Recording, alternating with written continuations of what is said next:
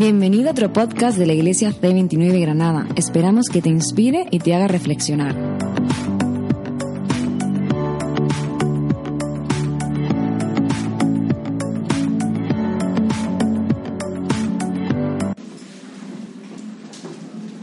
Me alegro muchísimo de estar aquí por la primera vez predicando la palabra de Dios. He predicado semanas, hace dos semanas en Linares y ahora la segunda vez en España predicando la palabra. Ah, bueno, todos tenemos nuestros pasatiempos favoritos. ¿A quién le gusta ver películas? A mí me encanta.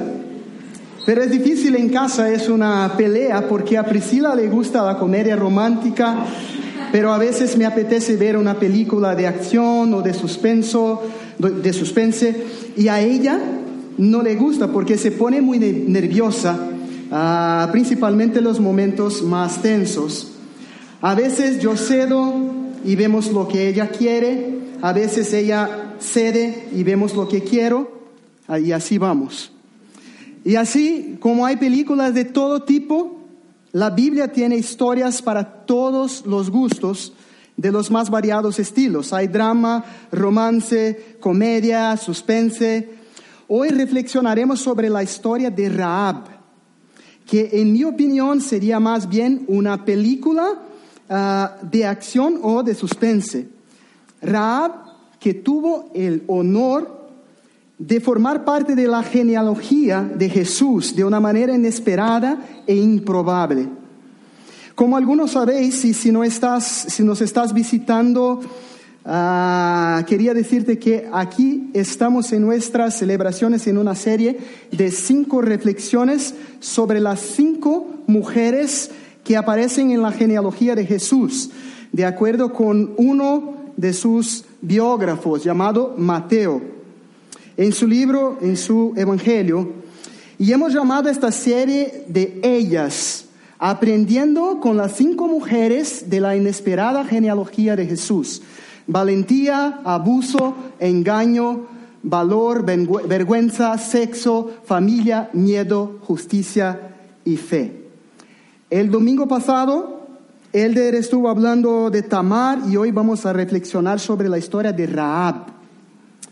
Uh, y de una manera muy breve es necesario, uh, y omitiendo algunos hechos porque el tiempo no nos, no nos lo permite, quiero dar un poco de contexto solo para situarnos en la historia. Hubo un tiempo en que el pueblo de Israel se convirtió en esclavo en Egipto. En este momento, Dios, escuchando el clamor de este pueblo, escogió a un hombre llamado Moisés para liberar a este pueblo de la esclavitud, un pueblo que ya tenía aproximadamente dos millones de personas. Y Dios le promete a Moisés, no tengas miedo, te llevaré a una tierra que fluye leche y miel, es decir, una tierra buena, fructífera, donde podrás vivir bien y en paz. Y yo siempre estaré contigo. Después de una serie de señales dadas por Dios al faraón, conocidas como las diez plagas, el faraón deja que los israelitas huyan. Pronto se enfrentarán el primer obstáculo, el mar rojo. Pero Dios abre el mar y pasan por el centro del mar con los pies secos. Los israelitas pasaron 40 años en el desierto. Fue allí donde Dios le dio a Moisés, a Moisés las tablas de los diez mandamientos, mandamientos. Y se hicieron muchos milagros en la provisión de alimento y agua. Pero aún así hubo mucha queja. Y por esta razón, Dios no permitió que muchos de ellos entraran para poseer la tierra que Él había prometido. Muchos murieron sin entrar en la tierra. Y aquí aparece la figura de Josué, que después de caminar con Moisés durante muchos años, fue elegido como su sustituto, el que efectivamente conquistaría y entraría en la tierra que Dios prometió a los israelitas. Josué entonces comienza la conquista. Así que quiero invitaros ahora sí a leer conmigo el texto de Josué, el texto que será proyectado. Podemos leer, podemos leer aquí. A Josué capítulo 2 y capítulo 6 de los versos 22 a 25. Y dice así la palabra. Luego Josué, hijo de Nun, envió secretamente desde Sitín a dos espías con la siguiente orden. Ir a explorar la tierra, especialmente Jericó. Cuando los espías llegaron a Jericó, se hospedaron en la casa de una prostituta llamada Raab. Pero el rey de Jericó se enteró de que dos espías israelitas habían entrado esa noche en la ciudad para reconocer el país. Así que le envió a Raab el siguiente mensaje. Echa fuera a los hombres que han entrado en tu casa, pues vinieron a espiar nuestro país. Pero la mujer que ya había escondido a los espías le respondió al rey, es cierto que unos hombres vinieron a mi casa, pero no sé quiénes eran ni de dónde venían. Salieron cuando empezó a oscurecer, a la hora de cerrar las puertas de la ciudad, y no sé a dónde se fueron. Y tras ellos, tal vez os alcancéis. En realidad, la mujer había llevado a los hombres al techo de la casa y los había escondido entre los manojos de lino que allí secaba. Los hombres del rey fueron tras los espías por el camino que lleva a los vados del río Jordán. En cuanto salieron, las puertas de Jericó se cerraron. Antes de que los espías se acostaran, Raab subió al techo y les dijo, yo sé que el Señor os, os, ha dado esta tierra y por eso estamos aterrorizados. Todos los habitantes del país están muertos de miedo ante vosotros. Tenemos noticia de cómo el Señor secó las aguas del Mar Rojo para que vosotros pasarais después de haber salido de Egipto. También hemos oído cómo destruisteis completamente a los reyes amorreos, Sihón y Og, al este del Jordán. Por eso estamos todos tan amedrentados y descorazonados frente a, vosotros.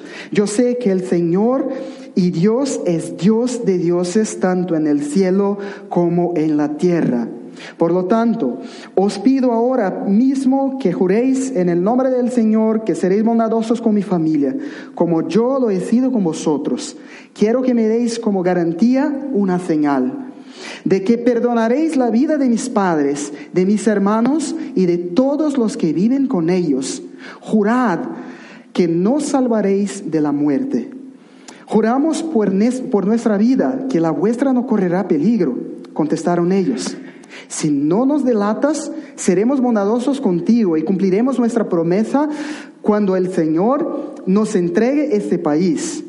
Entonces Raab los bajó por la ventana con una soga, pues la casa donde ella vivía estaba sobre la muralla de la ciudad.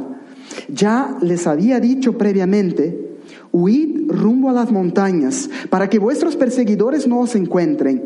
Escondeos allí durante tres días, hasta que ellos regresen. Entonces podréis seguir vuestro camino.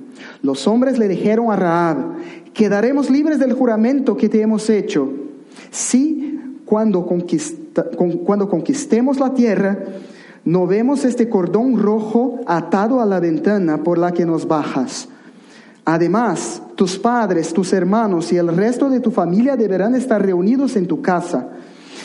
Quien salga de la casa en ese momento será responsable de su propia vida y nosotros seremos inocentes. Solo nos haremos responsables de quienes permanezcan en la casa si alguien se atreve a ponerles la mano encima.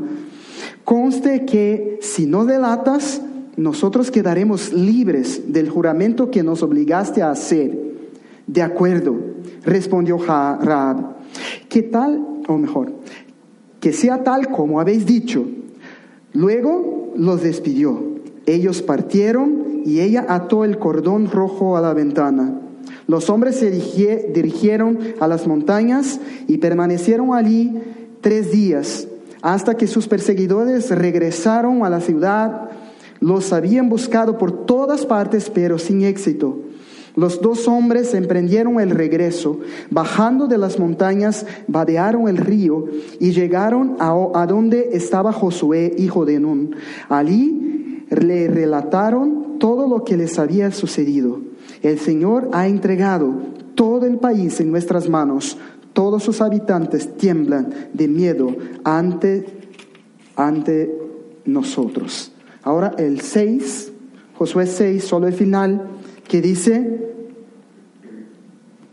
ahora bien, Josué les había dicho a los dos exploradores Id a casa de la prostituta y traedla junto con sus parientes, tal como se lo jurasteis. Así que los jóvenes exploradores entraron y sacaron a Raab junto con sus padres y hermanos y todas sus pertenencias, y llevaron a toda la familia a un lugar seguro, fuera del campamento israelita. Solo entonces los israelitas incendiaron la ciudad con todo lo que había en ella, menos los objetos de plata, de oro, de bronce y de hierro, los cuales depositaron en el tesoro de la casa del Señor. Así Josué salvó a la prostituta Raab y toda su familia y todas sus posesiones por haber escondido a los mensajeros que él había enviado a Jericó. Y desde entonces Raab y su familia viven con el pueblo de Israel. Vamos a orar. Señor, te damos gracias, Señor, por esta palabra. Y sabemos, Señor, que todas las historias bíblicas tienen algo a nos enseñar. Y queremos, Señor, algo a enseñarnos, Señor. Y queremos, Señor, que tú estés realmente, Señor, trabajando en nuestro corazón mientras estamos estudiando tu palabra. Y que tu espíritu pueda tener libertad de actuar en nuestros corazones en este momento. En el nombre de Jesús oramos. Amén. Amén. Bueno, la historia realmente es larga, ¿no? Ah, aquí nos encontramos en la ciudad de Jericó con dos espías de Israel escondidos dentro de la casa de una prostituta en el muro de la ciudad de Jericó. Ahora quiero invitarte a que dirijas tu mirada a Raab y veamos más de cerca la vida de esta mujer. En primer lugar, el hecho que nos encontramos era una prostituta y no podemos suavizar este hecho. Esta era su reputación en la ciudad de Jericó. Pero parece que algo diferente está sucediendo en el corazón de Raab. Veamos una vez más lo que les dijo a los espías. Ella reconoció que el Dios de los israelitas era el Dios de los cielos y el Dios de la tierra. Algo estaba sucediendo en el corazón de Raab. Porque ella solo puede decir lo que dijo a los que tienen fe. Hay otro detalle aquí que puede pasar desapercibido. El versículo 6, vamos a ver el versículo 6 nuevamente, que dijo, que dice, mejor, uh, en realidad la mujer había llevado a los hombres al techo de la casa y los había escondido entre los manojos de lino que allí secaba. ¿Por qué tanto lino en la casa de esta mujer? Puede haber una pista aquí de que ella estaba buscando una nueva ocupación como costurera, quizás, no sabemos. Todas estas pistas nos llevan a la conclusión de que antes de que los espías llegaran a la ciudad, algo ya estaba sucediendo en el corazón de Raab. Por supuesto, independientemente de cualquier cambio, su fama en la ciudad seguía siendo la misma. Tal vez por eso tuvo un tiempo tan fácil para ir a la puerta de la ciudad como solía hacer y ofrecer alojamiento a estos israelitas porque los espías sabían que era un lugar de paso para los viajantes, los viajeros, y que la posibilidad de no levantar sospechas era grande. Pero por supuesto está implícito en el texto que ellos no tuvieron ningún tipo de contacto sexual con Raab. Así que Raab, que sabía que ella y su familia estaban en peligro, acogió intencionalmente a estos hombres en su casa, los escondió en el tejado, les dijo una mentira a los mensajeros del rey, diciendo que huyeron de la ciudad antes de que anocheciera. Obviamente debemos entender que su actitud era la de alguien que intentaba proteger la vida de estos hombres. ¿Qué harías tú en su lugar? En lugar de Raab. Es probable que nosotros hiciéramos lo mismo. Y entonces ella hace una alianza, un pacto con estos hombres, pidiéndoles que cuando la ciudad sea destruida, ella y su familia sean salvos. Los espías responden, por supuesto, al igual que tú nos ayudaste, nosotros también lo haremos contigo y tu familia, pero tienes que reunir a todos en tu casa. Y esta misma cuerda roja por la que nos estás haciendo bajar y huir de la ciudad, debe estar colgada en tu ventana. Entonces todos los que estaban en tu casa se salvarán, los que están en tu casa. De lo contrario, todos serán destruidos junto con toda la ciudad.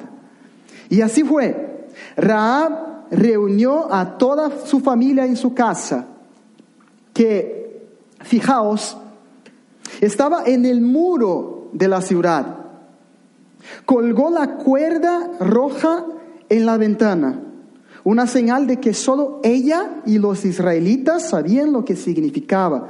Otras personas miraban, y veían solo una cuerda roja en la ventana, pero esta era la señal, la señal de la protección de Dios, que nos recuerda una señal que Dios dio al pueblo de Israel. Ah, ah, eh, la señal de la protección de Dios también cuando ah, Dios dio al pueblo, cuando eran esclavos en el Egipto, en Egipto, y en la última plaga, la señal era la sangre de un cordero derramado a la puerta. Aquellos que tenían esta señal de protección tenían sus vidas y sus familias salvas porque estaban protegidos. Volviendo a Jericó, y para resumir la historia, el pueblo de Israel rodeó la ciudad durante siete días y en el séptimo obedeciendo lo que Dios dijo a través de Josué, gritaron muy fuerte y eh, tocaron trompetas. La muralla de Jericó cayó, pero la, la parte de la muralla donde había una ventana con el cordón rojo colgado estaba intacta. Esto es un milagro, esto es sobrenatural. El ejército tomó la ciudad, pero la familia de Raab se salvó. Más tarde, se casó con un israelita llamado Salmón. Tuvo un hijo con él y tuvo el honor de ser parte de la genealogía del propio Jesús. Hebreos 11, 31 no vamos a leer, pero nos dice que Raab fue salvada por su fe. Y este es el punto más importante de la historia, la fe de esta mujer. Y podemos aprender algunas cosas de ella y ahora sí, Después de una larga historia, vamos a la parte práctica. ¿Qué esto tiene que ver con mi vida, con tu vida?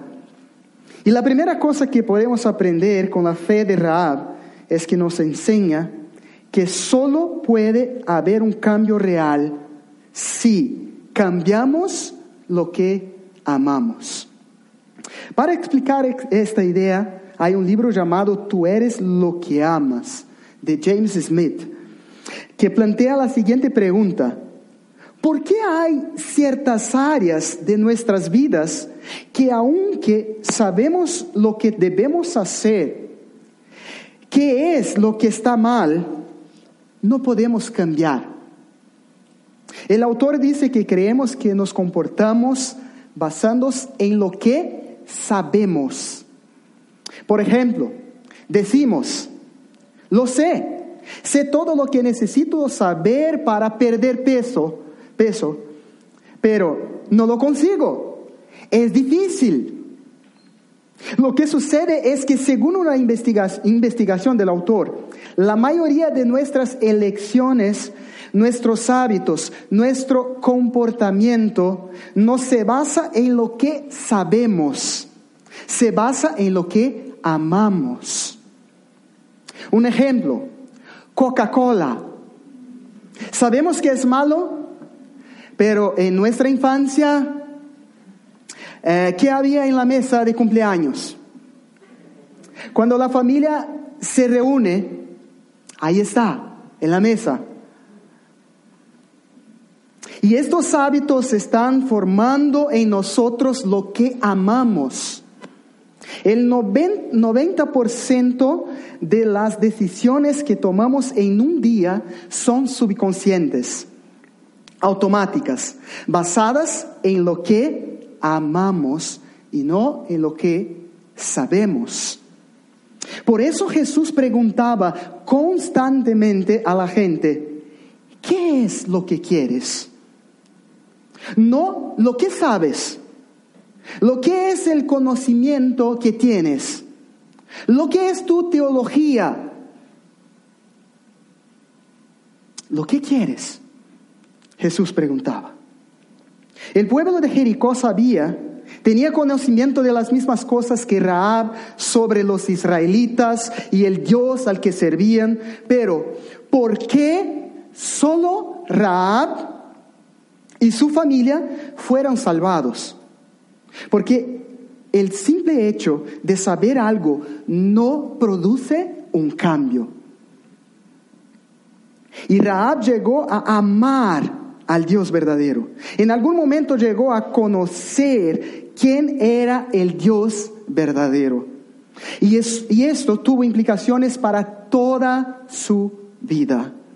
Cambió sus hábitos, cambió su comportamiento.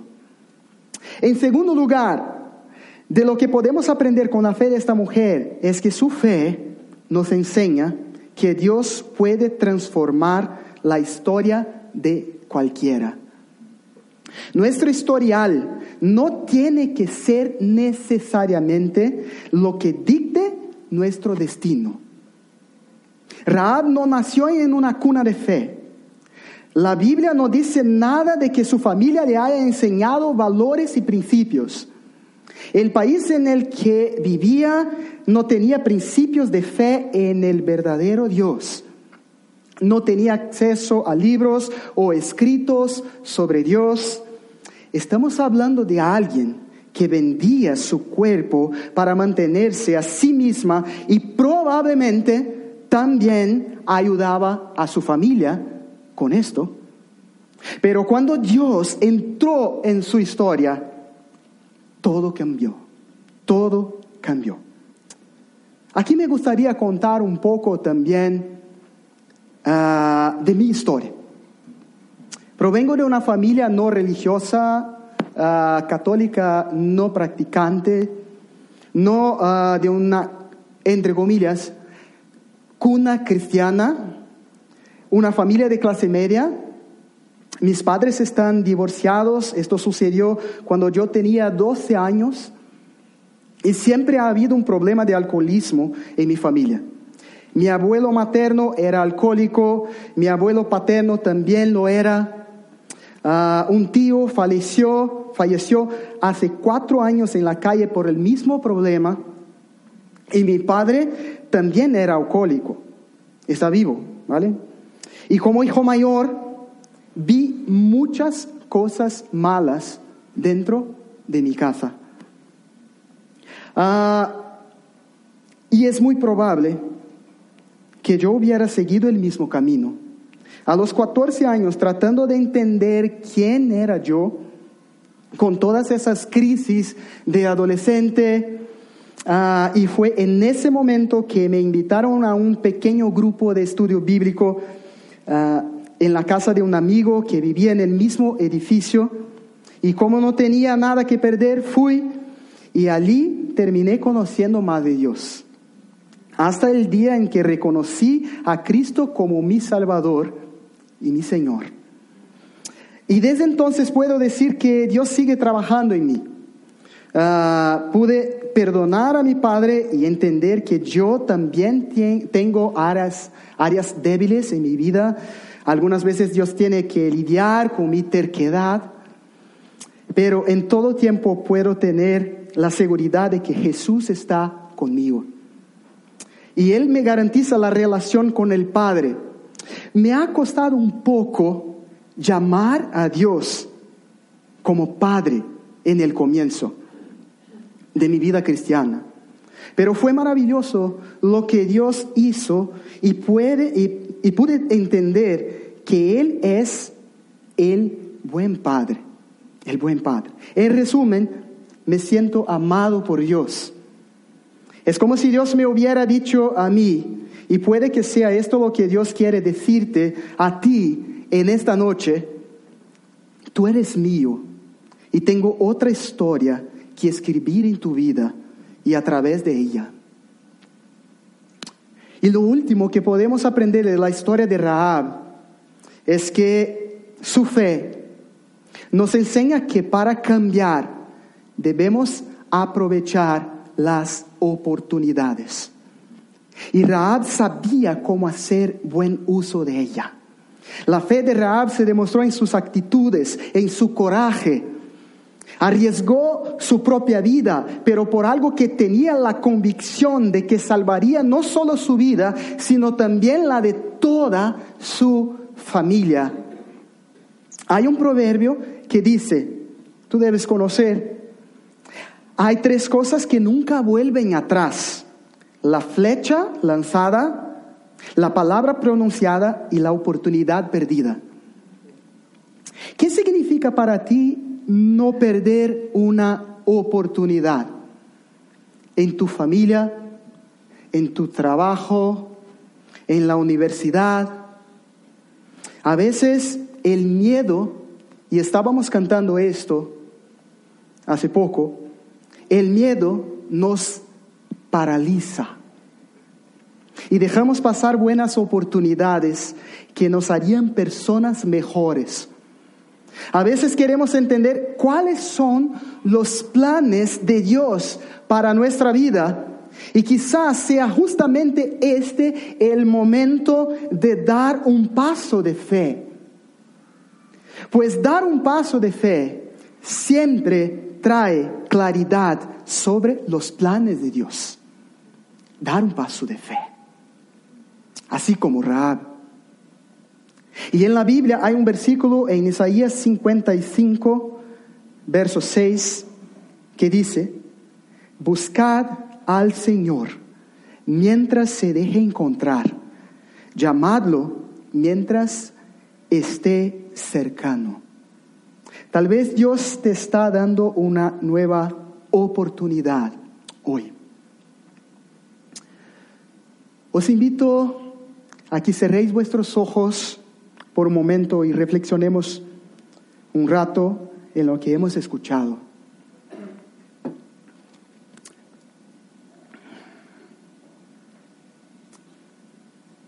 El Dios de la Biblia, el Dios verdadero, es un Dios de nuevos comienzos. No importa en qué momento de tu historia estés, Dios te ofrece la oportunidad de caminar contigo, junto a ti, lado a lado, y tiene el poder de escribir una nueva historia. Solo tienes que creer en Él y en su Hijo Jesús. Él es nuestra señal segura. Vamos a orar. Señor, como tú eres maravilloso, Dios. Como tú eres increíble. Y realmente vemos en toda la Biblia personas a las que tú, Señor, has cambiado toda su historia. Gracias te damos, Señor, porque realmente vemos tu mano poderosa en nuestras vidas. Gracias, Señor, porque tú eres un Dios de nuevos comienzos. Tú eres un Dios de nuevas oportunidades. Y queremos, Señor, que en esta noche tu Espíritu esté realmente trabajando en nuestros corazones. Señor, somos fallos, somos pequeños, todavía estamos creciendo en madurez delante del Señor, delante de las personas. Tenemos nuestras dificultades, tenemos nuestras debilidades, Dios, y realmente tú las conoces mucho más que nosotros mismos. Pero sabemos, Señor, que tú estás en el control de nuestras vidas. Oramos agradecidos, Señor, porque sabemos que el Señor está cuidando y está actuando y está transformando toda nuestra vida mientras nos entregamos a ti. Oramos así en el nombre de Jesús. Amén. Amén. Gracias.